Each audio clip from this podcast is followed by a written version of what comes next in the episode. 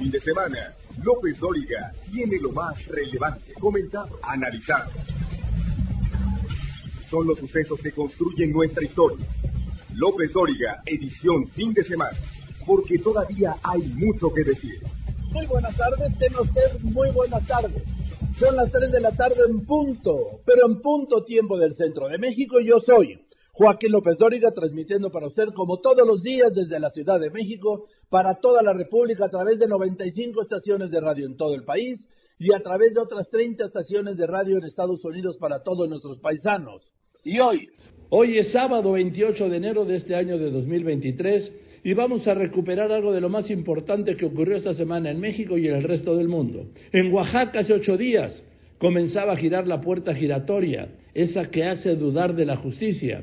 Y es que el juez de control en Oaxaca, Teodulo Pacheco Pacheco, ordenó cambiar la medida cautelar y mandarlo a su casa en prisión preventiva a favor del exdiputado local del PRI, Juan Antonio Vera, este sujeto que contrató a dos hombres para atacar con ácido sulfúrico a su expareja, la saxofonista María Elena Ríos, aquel lejano 9 de septiembre de 2019, y que a partir de entonces, de entonces, ha sido un calvario, un calvario para María Elena Ríos. El 21 de enero, el 21 de enero, todo iba a dar un vuelco. ¿Por qué? Porque el juez Pacheco Pacheco ordenó que el acusado de ser el autor intelectual del atentado contra la llamada ahora conocida como saxofonista María Elena Ríos, iba a llevar su proceso en casa, a todo dar. Y así comenzó un nuevo peregrinar para condenar la decisión de ese juez que beneficiaba a su agresor, Juan Antonio Vera, acusado de intento de homicidio. Aquí, aquí estuvo la saxofonista María Elena Ríos, pidió respaldar su impugnación se confesó desconcertada por el fallo, acusó que el juez Pacheco Pacheco fue sobornado y lo peor, dijo que tiene miedo, que está nerviosa, pero que no se va a quedar aterrada en su casa. María Elena, ¿cómo está? Buenas tardes. Joaquín, mucho gusto, muchas gracias por el espacio. Gracias. No, María Elena, gracias por usted por contestarme. ¿Cómo ve que, que el autor intelectual de este crimen ya está en su casa, María Elena. Mira, ahorita estoy haciendo todo lo posible porque no, no dé lugar. Eh, estoy desconcertada por mucho desde hace, hoy se cumple una semana de una serie de saturación de tantas cosas en mi cabeza.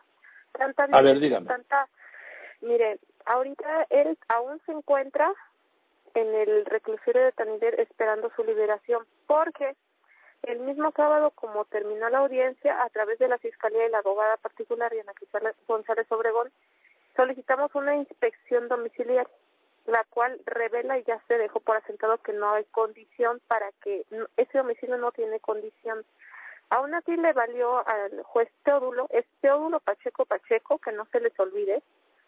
Mira, yo te puedo decir, Joaquín. Teodulfo, yo dije Teodulfo, es Teodulo, perdón. Es Teodulo. Teodulo Pacheco Pacheco. Yo no sé cuántos millones, pero sí son muchos millones.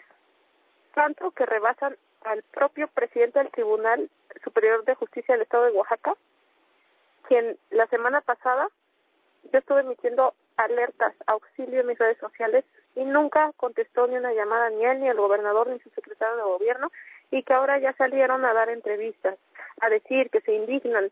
El gobernador el día de hoy emitió un comunicado en donde dice que ya hizo las solicitudes, los informes y que eh, el domicilio no tiene las condiciones. A ver, yo no sé de qué está hablando, ya no me voy a hacer responsable de lo que diga el gobernador porque el trabajo ya lo hizo la fiscalía a través de la MP. Yo no sé de qué está hablando el señor. Y si han hecho informes, que los envíe que los remita. A mí no me remitió absolutamente nada, Joaquín, nada. Eh, Pinacho, Eduardo Pinacho, presidente del tribunal, no me ha recibido, no me, me niega el acceso total, pero justo ahorita tomar esta entrevista contigo, acabo de ver un video que todavía no lo acabo ni de ver, en donde está justificando, pero si, pero si el caso no se ha terminado, eh, esas son sus palabras, pero el caso no se ha terminado, solamente se pidió prisión, eh, prisión domiciliaria, sí, pero una prisión domiciliaria llena de, de, mentiras, Eh, mira, ellos presentaron como dato de prueba diciendo que tiene Parkinson, que se hace, que se orina solo, necesita el cuidado las 24 horas y necesita pañal, este, que tiene neurosis. ¿Cómo van a sacar a un neurótico de la cárcel, Joaquín? ¿Cómo? A pesar de eso, mira, esa audiencia se solicitó desde el mes de noviembre cuando cuando emitieron el amparo. Tenían que hacer el descubrimiento probatorio porque se lo solicité a la defensa. Y el descubrimiento probatorio me lo hicieron el día de la audiencia y el juez solamente dio una hora para estudiar más de 100 hojas llenas de incoherencias, de, de, cosas que nada tienen que ver con la pegación a la ley. Bien, María Elena, pues ya sabe que aquí estoy siempre para lo que se le ofrezca, ¿eh? Me tiene usted al tanto, ¿no? Sí, ¿Eh? muchas gracias. Y cuídese, por favor, ya sé, ya sé que luego dice uno cuídese este, nada más por formalismo. No, yo sí le pido que se cuide y que la cuiden. Muchas gracias. Gracias, Joaquín, y gracias a la audiencia por, por, apoyarme y no soltarme. No, no le vamos a soltar y aquí estamos. María Elena, gracias. Buenas tardes. Al día siguiente, a su salida de Palacio Nacional y tras una reunión con el presidente López Obrador, el gobernador de Oaxaca, Salomón Jara, apuntó que este Juan Antonio Vera sigue preso y que no puede ofrecer su casa porque no tiene las condiciones de seguridad porque puede fugarse y pidió que se revise el caso. Pero además también nosotros ya revisamos que no hay condiciones en el lugar, domicilio que nos ponen para que este, esté detenido, aprendido allí en un domicilio. No hay esas condiciones. Es un lugar que no guardan la mínima garantía de seguridad. Puede, puede el señor Juan Antonio este, Vera Salinas, eh, pues escaparse, es un lugar muy alejado, no guarda las mismas condiciones de seguridad. Eso fue lo que revisaron. Para el miércoles, el consejero jurídico del gobierno de Oaxaca, Giovanni Vázquez, informó que la noche del martes, la jueza local, Marta Santiago Sánchez, había revocado la medida del juez Pacheco Pacheco de prisión domiciliaria para Juan Antonio Vera, por lo que sigue en prisión preventiva. Al regresar, la saxofonista atacada con ácido enfrenta también bloqueo de pagos para sus tratamientos. López Dóriga Digital. Información en tiempo real. LópezDóriga.com.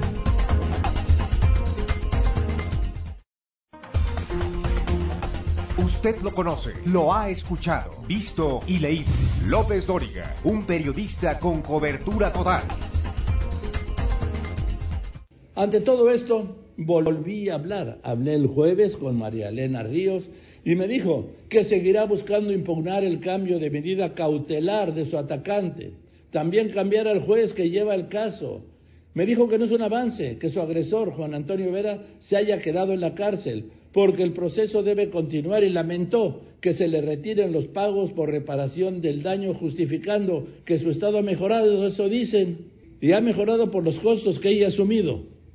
Hola Joaquín, siempre un gusto escucharle. Eh, gracias por el espacio y bueno, no se trata de un panorama diferente, solamente eh, de acuerdo a la apelación que solicité con mis abogadas, eh, esta se resolvió a través de una jueza la cual suspendió o dejó sin efectos la resolución de Teodulo Pacheco Pacheco, el cual le había eh, brindado la prisión domiciliaria a Juan Antonio Vera Carrizal. Pero ella en su, en su resolución es muy clara y dice, por el momento, por el momento no hay condiciones de prisión domiciliaria porque el inmueble no es adecuado. Ahora lo que compete jurídicamente es solicitar una impugnación, eh, apelar, eh, situación que ya se sucedió el día de ayer y esta la va a resolver la sala. ¿Quién es la sala? Los magistrados. Acá lo interesante es que a mí me preocupa porque ya se está dando por hecho que Juan Antonio Vera Carrizal no va a salir y que ya se va a quedar en la cárcel. Eh, y no es así. Tengo que esperar eh, cómo van a resolver y espero que resuelvan conforme a derecho, porque mira, es tan preocupante la situación que cómo es posible que el presidente del Tribunal Superior de Justicia del Estado de Oaxaca a estas alturas, con una noticia nacional, evidentemente un conflicto grave de intereses, siga defendiendo a Teodulo Pacheco Pacheco, quien hoy ya se encuentra de vacaciones. El presidente tribunal, los magistrados dependen de él. ¿Cómo no voy a estar preocupada? Esto no ha culminado aquí. Es difícil estar viviendo con la incertidumbre de que eh, cuándo irán a resolver, cómo irán a resolver eh, y si esto se apagan los medios, porque vamos a ser honestos y honestas. Es gracias a, usted, a ustedes como comunicadores y como audiencia que su apoyo se mediatiza y hace, provoca que ya, ya se fije atención en, que se está haciendo algo mal, cuando mal estamos y hemos estado siempre. Es necesario que se cambie a este juez que tanto daño le hace a Oaxaca, que se recuse después de tantas solicitudes que le he hecho a Teodulo Pacheco, que se recuse, que deje de desconocer el proceso y es que me tienen tan, tan, tan estudiada que a modo, en el mes de enero me fijaron tres audiencias. Ahorita solamente se pone atención de una, Joaquín, y es la de la prisión domiciliaria que todavía está por resolverse. Eh, otra que tuve el día de antier, la cual, eh, en la cual Juan Antonio Vera Carrizal se están parando para quitarme los poquitos embargos que, que, que logramos a través de la fiscalía para tener un poco de reparación del daño, porque tú sabes muy bien es de saberse que el Código Penal es bien clarito, por eso me gusta, porque es bien clarito. Dice que a la víctima directa se le tiene que garantizar la reparación integral del daño en cualquier etapa del procedimiento. Y también se me quiere quitar hasta el día de hoy, desde el mes de agosto del 2022, yo tengo que solventar mis gastos y no son gastos de cinco mil pesos, son, son tratamientos muy caros que todavía se me criminaliza por tenerlos, todavía se me criminaliza porque, ay, mira, ya está mejor, este, no se le ve tanto la cicatriz, como si esto exonerara del hecho a la persona que me quiso matar y por supuesto sí, claro, que no. no tiene nada que ver. No. Pues mire, eh, María Elena, eh, se logró un avance de lunes a, a este jueves, ¿no? Eh, más bien yo diría que este es en conjunto, todas y todos, y se puso el foco de atención, pero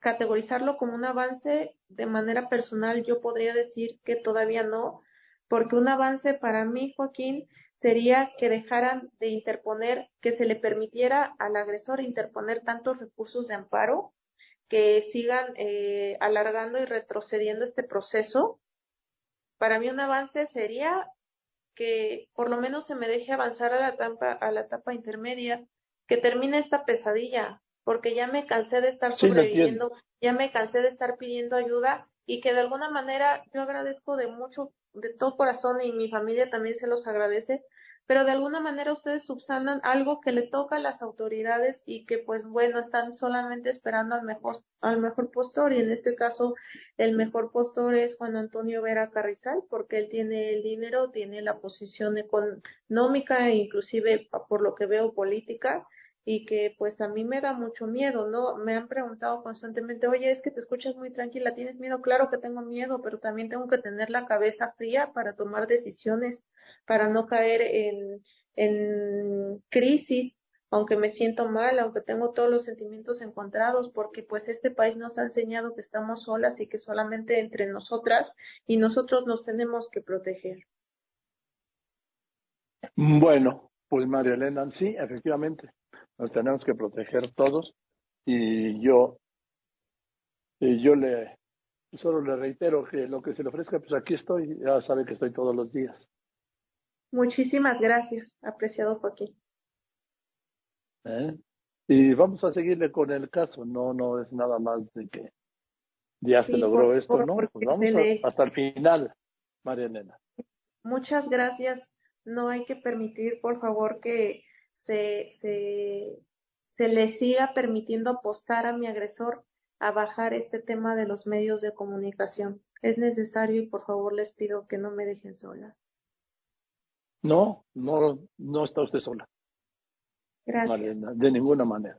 Le mando un saludo y que Y seguiremos con esto, por supuesto, ya lo saben. Muchas gracias. Que tengan buena tarde. Que esté muy bien. Que esté muy bien. Gracias, gracias. Y de este ataque con ácido a las denuncias de estudiantes por acoso sexual en la SEDATU, en la Secretaría de Desarrollo y Territorio Urbano. Estos son los que se dicen diferentes. Héctor Herrera. Sí, ¿qué tal, Joaquín? ¿Cómo estás? Te saludo. Fíjate que estudiantes de la Universidad Nacional que están prestando su servicio social en la SEDATU, eh, la Secretaría de Desarrollo Urbano y Territorial, están denunciando que han sido acosadas sexualmente y los funcionarios superiores de esta dependencia, Joaquín, pues están encubriendo a los responsables. De hecho, acusan directamente a Víctor Ricardo Ramírez Vázquez, quien es funcionario en SEDATU y también es profesor ahí en la Facultad de Ciencias Políticas y Sociales. De hecho, ya hay un, eh, pues una denuncia en el órgano interno de control de la Secretaría de Desarrollo Agrario en la área de quejas, denuncias e investigaciones. Hay un número de oficio. Joaquín, eso fue presentado, de hecho, ya desde el 15 de noviembre del año pasado eh, pues les pidieron eh, que no les eh, podían dar una respuesta mayor a 10 días, pero sin embargo, Joaquín, pues ya va más de casi 45 días, las personas no han recibido una respuesta y quien firma este documento por parte de la Secretaría de la Función Pública, Joaquín, es la funcionaria encargada del área de denuncias, que es la licenciada Adela Lilia Perla Cervantes Cosu. Joaquín, el reporte. Después de los anuncios, el enfrentamiento por el INE, por la reforma electoral, por lo que viene. No podemos elegir lo que sucede, pero sí quien nos lo cuente. Joaquín López Dóriga, un asunto de confianza.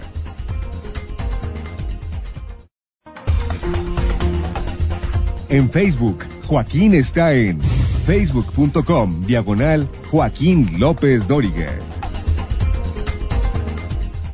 El jueves, en un nuevo encuentro y desencuentro, en un nuevo choque entre el presidente y el INE, López Obrador insistió e insistió que su plan B, dijo, no afectará al Instituto Nacional Electoral. Dijo también, acusó que el INE ha permitido fraudes, que el INE sigue engañando y que es el INE el que pone en riesgo las próximas elecciones. En respuesta a esto, el consejero presidente del INE, Lorenzo Córdoba, me dijo aquí que los once consejeros del INE advirtieron los riesgos para destazar al INE con este plan B, este plan B de la reforma electoral del presidente. Dijo también que él responde con datos a las mentiras del presidente, que este plan, el de López Obrador, no solo pone en riesgo las elecciones en México, también la paz pública, y aclaró que van con todos los recursos legales de inconstitucionalidad para echarlo abajo ante la Corte. Pues dice el presidente López Obrador que ustedes se vayan a engañar a otra parte. Bueno, pues este, si decir la realidad es mentir, las falacias es engañar, seguiremos engañando. Estamos diciendo lo que no, no posturas de consejeras y consejeros, Joaquín. Creo que es importante subrayar algo. El informe que ayer presentamos ante el Consejo General del que han venido dando cuenta ustedes, los medios de comunicación, profusamente, no es el informe del presidente del INE, no es un informe de los de dos consejeros, no es un informe ni siquiera de los once consejeros. Es el resultado de un trabajo en donde todos los miembros del Servicio Profesional Electoral, los que operan las elecciones, los trabajadores del INE que hacen posible las elecciones, participaron para construir. Es decir, este es un punto de vista, un eh, señalamiento público de las consecuencias que el INE como el órgano técnico que la Constitución establece para poder hacer elecciones pone sobre la mesa. y es falso, lo digo de una vez, que, eh, el plan B, como se le conoce, sea una cosa menor.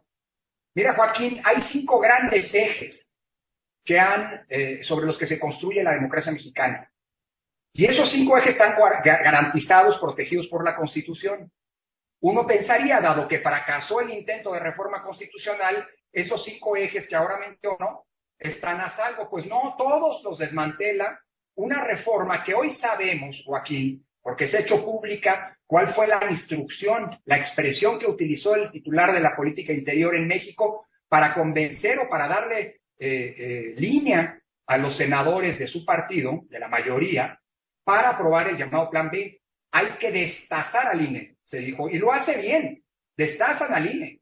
Estos cinco ejes, Joaquín, son la independencia y la autonomía del instituto y el Plan B la pone en riesgo. Interviene el legislativo en temas que son competencia exclusiva, así lo dice la Constitución del INE. Dos, desmantela la columna vertebral del instituto que es el Servicio Profesional Electoral. Te doy un dato, ayer lo hicimos público. De 2.572 plazas que tiene el Servicio Profesional Electoral, desaparece la reforma el 85%. Tres, la estructura territorial del INE que le permite permanentemente estar en contacto con la ciudadanía, conocer el terreno y permitir que cuando haya elecciones se pongan casillas en todo el país. La reforma, conocida como Plan B, vuelve a las juntas distritales, las desaparece y, y vuelve a alguna de la presidencia territorial temporal. Cuatro, el padrón electoral, la integridad del padrón electoral. Fíjate que el Plan B autoriza a la Secretaría de Relaciones Exteriores para ser la que va a validar la lista de los mexicanos que votan desde el extranjero. Ahora resulta que quien va a decir quiénes votan desde el extranjero va a ser el gobierno a través de la Secretaría de Relaciones Exteriores. Y cinco, el último punto, la, eh, eh, eh, las condiciones de equidad en la competencia, Joaquín, que ahora permiten a los, le permite a los secretarios, a los secretarios, a los funcionarios públicos intervenir en las elecciones y ser parte de la disputa electoral, cosa que hasta ahora la Constitución prohíbe. y además, por cierto, Joaquín, dice el presidente que el INE rellena urnas. Eh, sí, te lo voy a decir. a lo mejor, a, lo mejor la convivencia con funcionarios de su gabinete, que son los responsables de que hace 32 años viviéramos, 34 años en 88, viviéramos el peor fraude electoral de la historia, le provoca reminiscencias al titular del Ejecutivo. Esas elecciones que describe el presidente son las que teníamos hace, en 88, las que tuvimos en 88 no las que tenemos ¿Estás hablando de Manuel Bartlett? ¿Estás hablando de Manuel Bartlett? Que era, que era, el titular de la CFE, ¿no? El de la Comisión Federal Electoral que organizó desde gobernación las controvertidas elecciones de 88. Todo lo que describió el presidente hoy es lo que pasaba en el régimen autoritario que afortunadamente... Te voy a decir qué dijo. Dice, no son ustedes, dijo ellos, pero se refiriéndose a ustedes en el INE, no son ustedes los que permiten la falsificación de actas, el relleno de urnas, no son los que permiten el robo de paquetes, los que permiten la compra del voto, no son estos, o sea, ustedes, los que le dieron registro candidatos a la presidencia que no cumplían los requisitos por consigna del presidente de ese entonces, que se vayan a engañar a otra parte. Están usando esto como bandera para hacer politiquería. Te hablan. Bueno, creo que si quiere buscar a los responsables de quienes hacían eso hace 34 años no tiene que buscar fuera de su gobierno. Y también dijo, van a seguir teniendo presupuesto más que ningún otro organismo en el mundo, porque engañaron a muchos con la consigna de que el INE no se toca. Bueno, van a seguir recibiendo los partidos miles de millones de pesos. Lamentablemente, Joaquín, estamos frente a otra de las mentiras que no por repetirse una y otra y otra vez se vuelve verdad. Es falso que el INE sea el órgano electoral más caro del mundo. Es falso que las elecciones en México sean las más caras del mundo. Déjame darte datos para que no se diga que hacemos politiquería y le dejamos de hacer politiquería a quienes no dan datos o dan otros datos. En Colombia, el año pasado, solo el sistema de cómputo para la difusión preliminar de los resultados, el equivalente a nuestro PREP, le costó a las autoridades electorales 300 millones de dólares, que representan el 75% de lo que le costó al INE hacer toda la elección federal de 2021. Cierto, ese sistema se usó, se usó en tres ocasiones, en las elecciones del Congreso, en la primera vuelta presidencial y en la segunda. Pero también es cierto que Colombia tiene un padrón electoral tres veces más chico que el de México. Brasil, Perú, eh, Panamá, con datos, son órganos electorales los de esos países que proporcionalmente al tamaño de la población son más caros que el INE. Yo diría que desde acá se responde puntualmente a las mentiras con datos. Desde allá, bueno, cada quien. Ahora, Lorenzo, sí dijeron ayer en este informe de los, vamos, del INE, sí, del INE, que se lo, lo aprobaron además por unanimidad los 11 consejeros, que está en riesgo la claridad de los resultados y las elecciones mismas. Sí. ¿Está con esta reforma? Sin duda, y déjame ponértelo con datos puntuales que trae consigo la reforma. La operación de las elecciones, Joaquín, no la hace el Consejo General. El Consejo General toma decisiones sobre las reglas, los principios, los lineamientos, cómo se van a hacer las elecciones. La operación misma de las elecciones, lo que permite que haya una casilla cerca de cada uno de nuestros domicilios, de las y los ciudadanos, para poder ir a votar, lo que garantiza que en esas casillas nos espere una boleta, nos, eh, que, que hay una lista que incluye nuestros nombres y no otros, y que haya en ella ciudadanas y ciudadanos capacitados, nuestros vecinos capacitados, sorteados aleatoriamente, pues, que, está, que le van a contar y cuentan bien nuestros votos, es producto de la estructura desconcentrada del INE, lo que hasta ahora se conoce como juntas distritales. Déjame detenerme en esto, Joaquín, porque esto ilustra muy bien cómo esta reforma no es una operación quirúrgica de precisión, sino una operación hecha a machete que cumple bien con el propósito de esta, de línea. Esas juntas distritales, que operan una en cada uno de los 300 distritos en los que se divide el país, se integran por cinco funcionarios de carrera, miembros del Servicio Profesional Electoral. Un vocal ejecutivo que es el responsable de coordinar los trabajos en cada una de esas juntas. Un vocal secretario que es el responsable de todos los trabajos jurídicos y administrativos de la Junta, que además es el responsable de dar fe pública de lo que ocurre durante las elecciones, que es el que investiga las quejas que los partidos políticos presentan y eventuales quejas contra violencia política contra las mujeres en materia de violaciones eh, que se cometen, en fin. Un vocal de capacitación que es el responsable de sortear a los ciudadanos, de contratar al personal de campo del INE, de sortear a los ciudadanos, de organizar visitas que en todo el país suman 12 millones de visitas domiciliarias, de capacitar a los ciudadanos que fueron sorteados y de garantizar que estén en las casillas.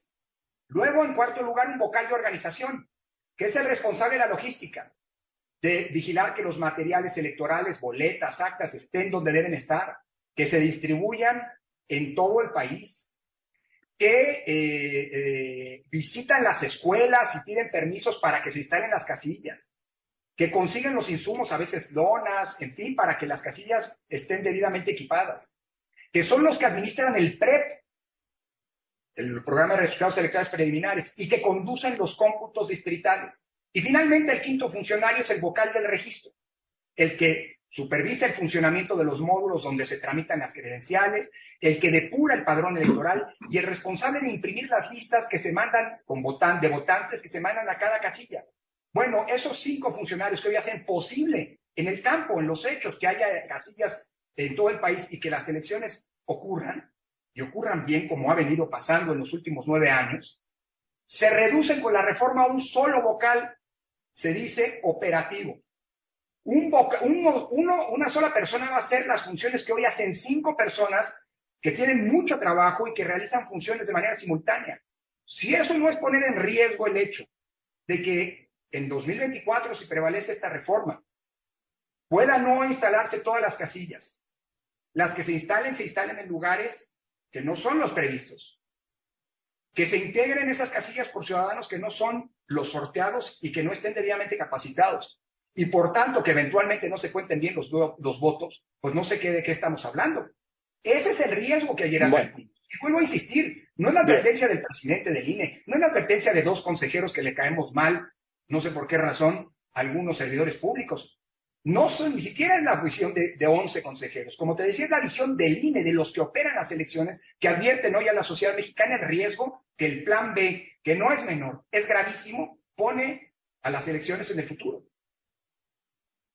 Bien, pues eh, esto va a seguir, va a seguir porque es parte de una definición y de una campaña, va a seguir todas las mañanas y, vamos a ver porque con base en los planteamientos de ayer, esta reforma sí ponen en riesgo incluso la misma realización o validez de las elecciones, podría llegar a ese punto, ¿no?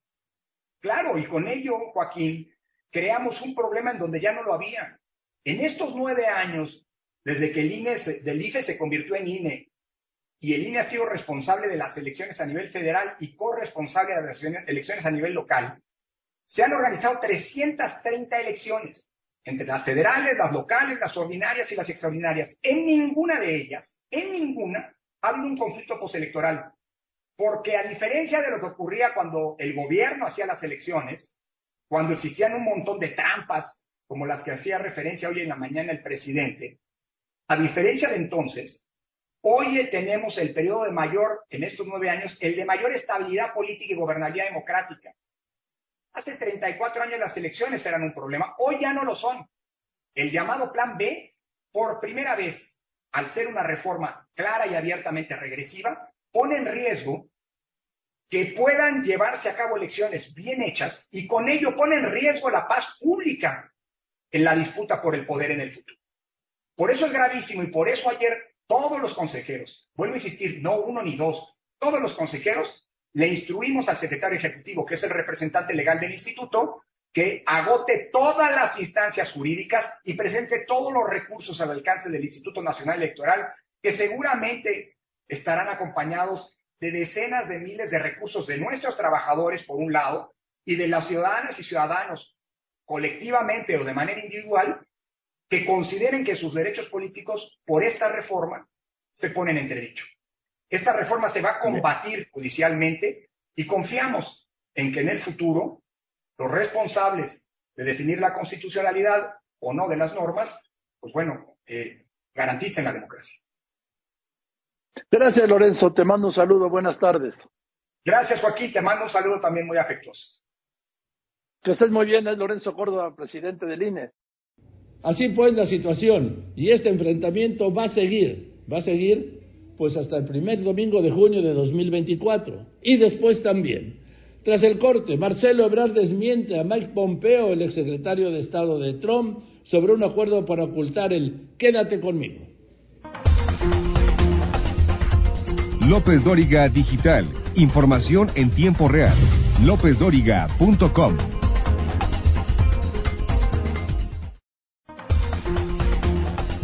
Usted lo conoce, lo ha escuchado, visto y leído. López Dóriga, un periodista con cobertura total. En ese espacio, Marcelo Ebrard, secretario de Relaciones Exteriores, rechazó las declaraciones del exsecretario de Estado norteamericano Mike Pompeo de que él, Ebrard, pidió ocultar el acuerdo Quédate en México para que migrantes ilegales esperaran en México su proceso de ingreso legal a Estados Unidos. Marcelo Ebrard señaló que la información escrita por Pompeo en el libro Never Give an Inch, o sea, nunca cedas una pulgada, va dirigida a la próxima campaña electoral de Trump por la presidencia de Estados Unidos. Ebrard aclaró que lo que quiso decir Pompeo sobre el tema migratorio y que en su reunión con el entonces canciller norteamericano dejó en claro que México no aceptaría, como no ha aceptado, el tratado de tercer país seguro. ¿Por qué? Porque el presidente dijo que ni hablar. Gracias, Marcelo, por contestarme. Buenas tardes. Gracias a ti. Pues mira, fíjate que en su propio libro, el libro dice, eh, Mike Pompeo, ya lo pude revisar con más cuidado, dice que no sé, que me propuso ese día el tema de cómo manejar la migración, que ellos querían cerrar la frontera, regresar a México a todos los que hubieran llegado por la frontera de México, y que no llegamos a ningún acuerdo, él dice en su libro que yo le dije, pues tengo que transmitir lo que me estás diciendo allá en México. Pero déjame irme al fondo del asunto. Todo lo que eh, se habló con Mike Pompeo y después, no solo en esa fecha, sino en 2019, lo informé detalladamente. Hubo conferencia de prensa, incluso me invitó al presidente aquel 24 de diciembre de 2018, y ahí informé yo qué es lo que se había informado por parte de Estados Unidos y qué es lo que México iba a hacer. ¿Qué quería Estados Unidos para no prolongar mucho la información? Quería el tercer país seguro, es un tratado como el que tiene Canadá con Estados Unidos que en síntesis quiere decir toda persona que llegue a Estados Unidos proveniente de México, no importa qué nacionalidad tenga, sería regresado a México y en México se haría su trámite de asilo quedándose en nuestro país. Por lo tanto, toda persona que habiendo solicitado asilo no lo recibiera. Eh, yo le dije desde ese momento a Pompeo y después a Jared Kushner y después al presidente Trump que nosotros no aceptaríamos ese tratado de tercer país seguro. Me lo estuvieron insistiendo desde diciembre del 18, con muchas presiones después con los aranceles.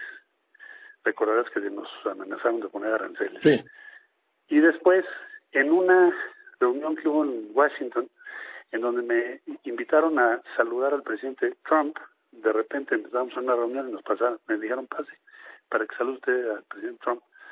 Pasé y estaban ahí sentados el de CBP, Mike Pompeo, Jared Kushner, ahí estaban y le dije al presidente que nosotros no podíamos aceptar eso. Me dijo, pero si ya lo aceptaron los países, le dije, no, que nosotros no lo vamos a aceptar. Y además, lo que se está trabajando, lo que se está haciendo eh, por parte de México, ha logrado que tengamos un flujo más ordenado, que se vaya descendiendo en ello. Entonces, en síntesis, lo que yo digo en mi texto ahorita en Twitter, y remito a las conferencias de prensa y a la información pública y al informe que le di al Senado, pues todo esto se informó claramente y por lo tanto él mismo en su texto dice que en esa fecha pues lo único que hizo fue decirme que iban a cerrar la frontera, que nos iban a regresar todos los que estuvieron en territorio de Estados Unidos y yo le dije pues voy a ir a México, lo voy a plantear y seguimos hablando, mano, porque pues, es una decisión muy difícil la que ustedes van a tomar y yo creo que impracticable. Eso es, Joaquín. O sea que nunca planteaste lo que dice Pompeo de que a que aceptaba México, pero que se mantuviera en secreto? No, él seguramente se está refiriendo a otra cosa, que es que eh, ellos siempre querían el tercer país seguro, le dije no. Luego, en la última negociación siempre presionaron para que nosotros diéramos una anuencia por escrito de un programa que se llamó NPP. Ese es un programa que implementó la administración Trump. Luego implementaron otro que se llama Título 42 pero no mantuvimos nada en secreto. Es decir, esas decisiones son de ellos y yo las informé puntualmente en México. Igualmente al Senado, en el caso del 2019, también le informé puntualmente. Al final del día, ¿por qué habría yo de mantener algo en secreto? Simplemente, ¿qué se dio a México? Pues nada. ¿Qué se dio?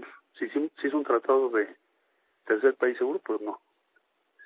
Se hizo alguna otra cosa que nos hubieran propuesto que fuera contraria a la legislación mexicana, pues tampoco si me regresan gente, como a veces sucede ahora también, que te retornan personas de norte a sur en la frontera, pues nosotros nunca hemos estado de acuerdo con ello, pero no puedo repatriar a las personas, porque la tradición y la ley mexicana es en favor del refugio y del asilo. Pero, ¿por qué habría yo de mantener algo en secreto? ¿Qué sería lo que mantendría en secreto? Todo esto es público, lo que te estoy comentando. Y lo di a conocer o sea, en la mañanera o en el informe del Senado. Ahora, ¿cuál es la lógica de este libro? Pues es un libro con miras, con miras al próximo proceso electoral. Mike Pompeo claramente dice en su libro que México es un riesgo por drogas, por eh, la migración y porque pudiera haber algún acto en contra Estados Unidos proveniente de México. O sea, me queda claro que el eje de su campaña, él piensa hacerlo en torno o girar en torno a que él es el más duro contra México y que logró grandes resultados contra México. Por eso no menciona el tercer país seguro, pues porque no le conviene para su argumento. Como tampoco lo hizo Jared Kushner cuando hizo su libro. Entonces, lo que, lo que yo veo de fondo es un libro dirigido a la próxima campaña electoral y nosotros tenemos que estar alertas pues de que esa sea la, la narrativa que va a imperar en el Partido Republicano. Eh, eso me parece que es muy claro. México es un socio estratégico de Estados Unidos. Eh, acabo ahorita de salir un con el embajador Ken Salazar y su equipo. Estamos viendo temas de seguridad relativos a fentanilo, precursores químicos y todo lo que estamos trabajando con Estados Unidos. Entonces, lejos de ser un riesgo, es uno de los aliados más confiables que tienen. Pero ahorita pues hay campaña electoral y entonces el argumento es en contra de México. Eso es. Y en, contra, y en contra tuyo, Marcelo. Y en contra tuyo. Pues porque él quiere decirles, a, les quiere decir, yo yo puedo imponerle a, a México ya lo hice, pero no es que nos diga que nos impusiste. Porque tú lo que querías era el tratado de tercer país seguro, y no te lo dimos. Con todo y la amenaza de aranceles y todo lo que tú quieras. Ahora sí, sí se aprobó o se puso en práctica el quédate en México, ¿no? Pero eso lo hicieron ellos, no necesitan que, o sea, no es un tratado. El, ellos siempre quieren que nosotros aprobemos las medidas que ellos toman, pero a ver, el quédate en México, hoy el título 42, mañana el que tú quieras, México, ¿qué les ha dicho siempre? Nunca vamos a firmar un documento en donde México exprese anuencia a un programa de esas naturalezas, son decisiones tuyas. Oye, pero tú no los vas, bueno, no los vas a regresar conforme a mi ley. No los voy a repatriar, quiero decir. Porque si tú los mandas a México, pues yo no los voy a a su país de origen, porque tienen derecho al refugio y al asilo. Eso es lo que dice la ley mexicana. No necesita, él mismo dice en su libro, Marcelo, yo no necesito tu aprobación. Pues es, cierto, no necesitan la aprobación de México para esas medidas. Ahora, eh, entonces, déjame dejarlo claro. El Quédate en México, el, el proyecto del gobierno Trump, era que México se obligara a recibirlos y a llevarlos a su país de origen, ¿es correcto? El, el programa, el plan que ellos querían es regresar a toda persona que llegara a Estados Unidos y por el territorio de México regresárnoslo, regresárnosla y que aquí se tramitara su, uh, su solicitud de asilo y quienes no lo obtuviesen, pues ya México lo regresara a su país, por ejemplo, o se quedaran en México deteniendo su voluntad. Eh, nunca aceptamos eso, eso es lo que ellos querían, que se llama tratado de un país tercero seguro. Tienen ese tratado con Canadá, por ejemplo, y decían, ¿por qué con ustedes no? Nunca lo hemos Como el de Turquía con la Unión Europea, ¿no, Marcelo? El de Turquía, que también había quien proponía eso, el de Turquía es un acuerdo a cambio de recursos, o sea, tú te quedas con la gente que, sí. en el caso de Europa, y, y se supone que Europa les paga por ello. Pero nosotros sí, dos mil millones de euros, creo. Sí, es bastante dinero, pero nosotros no nunca hemos querido aceptar eso. Ahora, Marcelo, otra cosa que habría que decir, habría que decirles a ellos otra cosa. Eh, la verdad de las cosas es que Estados Unidos necesita miles de personas al año y no las regresan a sus países, se quedan la mayoría, porque además de que su ley lo dificultaría mucho, por diversas razones, hay una gran demanda de trabajo, Joaquín. Entonces todo esto de que vamos a construir un muro o vamos a cerrar la frontera, pues es una es demagogia, porque los trabajadores lo necesitan. Entonces cada año llegan a Estados Unidos pues un número muy importante. Estoy hablando de más de un millón y medio, dos millones, que se quedan a trabajar en Estados Unidos. Por eso hemos propuesto que mejor sea algo regular y abierto, en vez de todo el calvario que tiene que pasar la gente, ¿no? Luego un poco lo que está haciendo ahora Biden con Venezuela, Cuba, Nicaragua y Haití. Ahora, Marcelo, entonces está mintiendo en esta afirmación Pompeo. Es falso lo que dice. Pues está dando una versión en donde él quiere aparecer como alguien que impuso sus condiciones a México y que está habilitado para hacerlo. Entonces omite lo del tercer país seguro, eh, señala o da a entender que mantuvimos en secreto cuando todo eso se informó. Entonces yo diría que pues básicamente es lo que yo vi ahí. Estamos ahorita incluso revisando otros detalles, pero yo lo que estoy viendo es eso. O sea, tú jamás le pediste que se mantuviera en secreto. Pues es público todo. Lo que, lo que hablamos ahora, lo que Marcelo, ahora Marcelo, dices tú, y además con toda razón, que pues esto tiene que ver con la campaña electoral de Estados Unidos, que siempre México está en medio, sí, es el gran tema. De unos y de otros. Pues desgraciadamente lo que veo es eso, sí, veo que van a meter el tema México pues, para mantener la cohesión política y tratar de ganar la, ¿cómo se llama?, la postulación a la candidatura a la presidencia. O sea, entre Ahora, más mexicanos pues, mejor te va en el Partido Republicano. Ahora, esto es en relación a la campaña en Estados Unidos, pero pues también pega en la campaña o pre-campaña en México, ¿eh, Marcelo? Bueno, pues habrá quien le quiera sacar raja, por supuesto. Eso no tengo la menor duda. Porque tú eres el pues, candidato presidencial. Pues los hechos ahí están. Y entonces, pues por eso dije mejor de una vez lo aclaro, lo puntualizo y lo preciso. Y, y te agradezco que me hayas que me hayas llamado, que me hayas aceptado la llamada, Marcelo. No, al contrario, gracias a ti por la oportunidad que me das de comentarlo con el auditorio. Y bueno, ahí, ahí que muy bien, Marcelo, gracias. Gracias a ti. Un abrazo, hasta luego. Digo que ahí puse las precisiones para quienes tengan interés de cada uno de los boletines de prensa, incluyendo el de ellos, porque la secretaria Nielsen en diciembre del 18 sacó su comunicación con este programa y ahí dice México independientemente tomará sus decisiones, ahí lo dice ella. Está escrito, es público, notorio. Bueno, muchas gracias Joaquín. Que estés muy bien Marcelo, buenas tardes. Buenas tardes secretario de Relaciones. Buenas tardes, secretario de Relaciones Exteriores. Sin duda, dice Marcelo Ebrard, esto tiene que ver con las campañas en Estados Unidos. Sin duda, digo yo, tiene que ver también con las campañas en México. Ebrard es uno de los tres precandidatos, de los cuatro. Bien, eso es todo. Gracias, buenas tardes. Yo soy Joaquín López Dóriga y como siempre le agradezco a usted que me escriba, que me llame, pero sobre todo y en especial le agradezco, usted lo sabe, sabe y además lo sabe muy bien, que me escuche y que me siga en las redes. Gracias pues por eso, que tenga un gran fin de semana. Y nos vemos mañana domingo a las 3, como todos los fines de semana. Yo te vi ti. Quiero en tus manos abiertas buscar mi camino